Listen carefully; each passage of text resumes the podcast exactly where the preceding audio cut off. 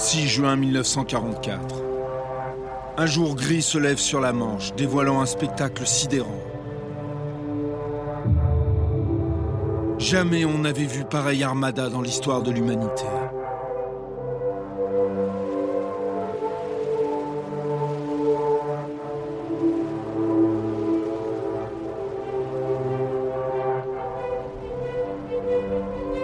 Sur 7000 navires, 130 000 hommes traversent la Manche, sous la couverture de 20 000 avions.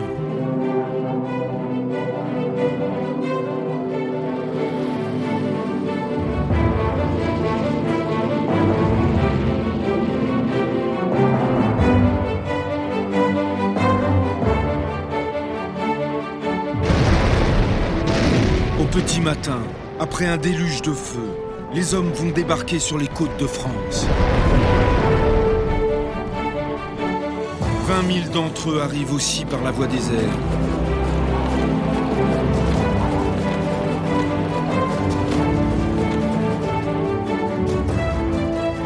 « 10 500 soldats alliés perdus ce jour-là. Et presque autant du côté allemand. 11 semaines plus tard, Paris sera libéré et la route de Berlin ouverte.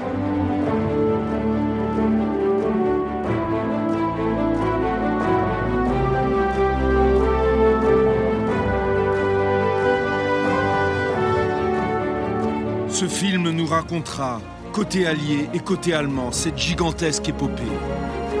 Depuis sa préparation en Angleterre dès janvier 1944, jusqu'à son aboutissement durant l'été.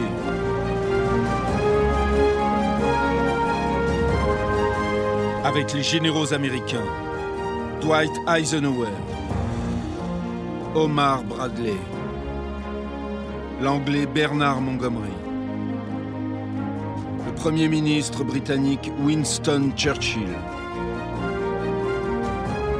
le maréchal allemand Erwin Rommel, et puis aussi, bien sûr, tous les héros, souvent anonymes, qui ont fait ce débarquement. Sans oublier certains hommes, tels le sergent Grant, qui l'ont filmé au péril de leur vie. Tous ensemble, ils ont participé à ce fabuleux événement qui, contrairement à la légende, ne fut pas une marche triomphante.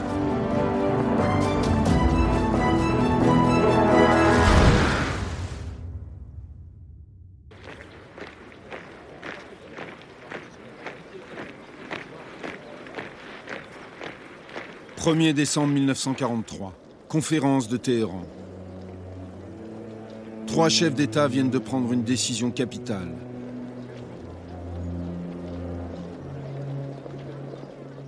Le maréchal Staline, dirigeant de la puissante Russie, prend place, satisfait, en haut des marches, devant le Premier ministre britannique Churchill, soucieux, quelques marches plus bas.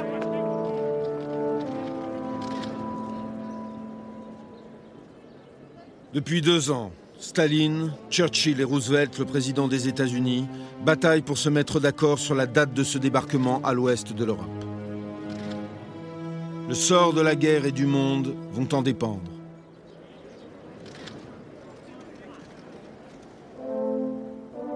Dès l'entrée en guerre de son pays contre l'Allemagne en juin 1941, le soviétique réclamait l'ouverture d'un second front à l'ouest, destiné à soulager la pression sur ses troupes seules à l'est face à Hitler.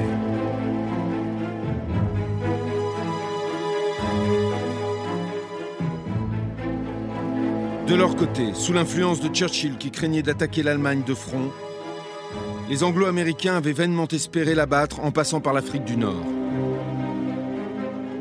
Pour l'envahir depuis le sud de l'Europe via l'Italie.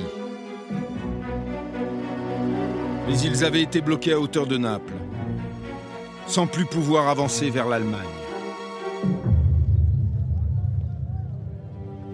Longtemps, Roosevelt s'était montré hésitant. Il estimait que son pays n'était pas prêt pour cette immense opération.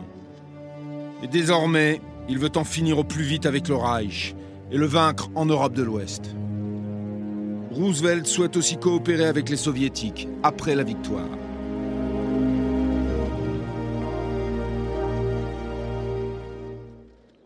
Churchill n'a plus qu'à se résigner.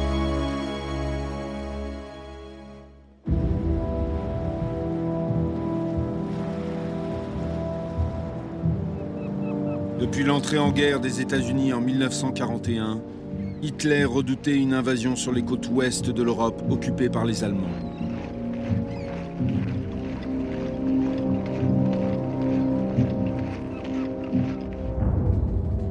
Dès 1942, il s'était attelé à une tâche gigantesque. Construire un mur le long de l'Atlantique, constitué d'un ensemble continu de fortifications sur 6000 km, de la Norvège à la frontière espagnole. Même si les Allemands soupçonnaient les Alliés de vouloir débarquer dans le Pas-de-Calais, distant de 40 km seulement des côtes anglaises.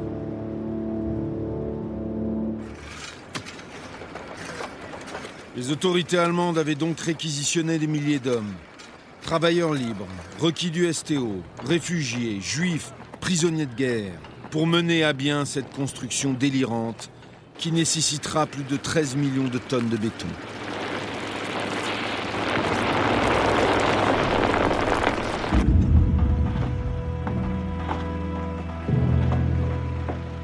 Décidément, cette fin d'année 1943, la forteresse Europe semble solidement aux mains des Allemands.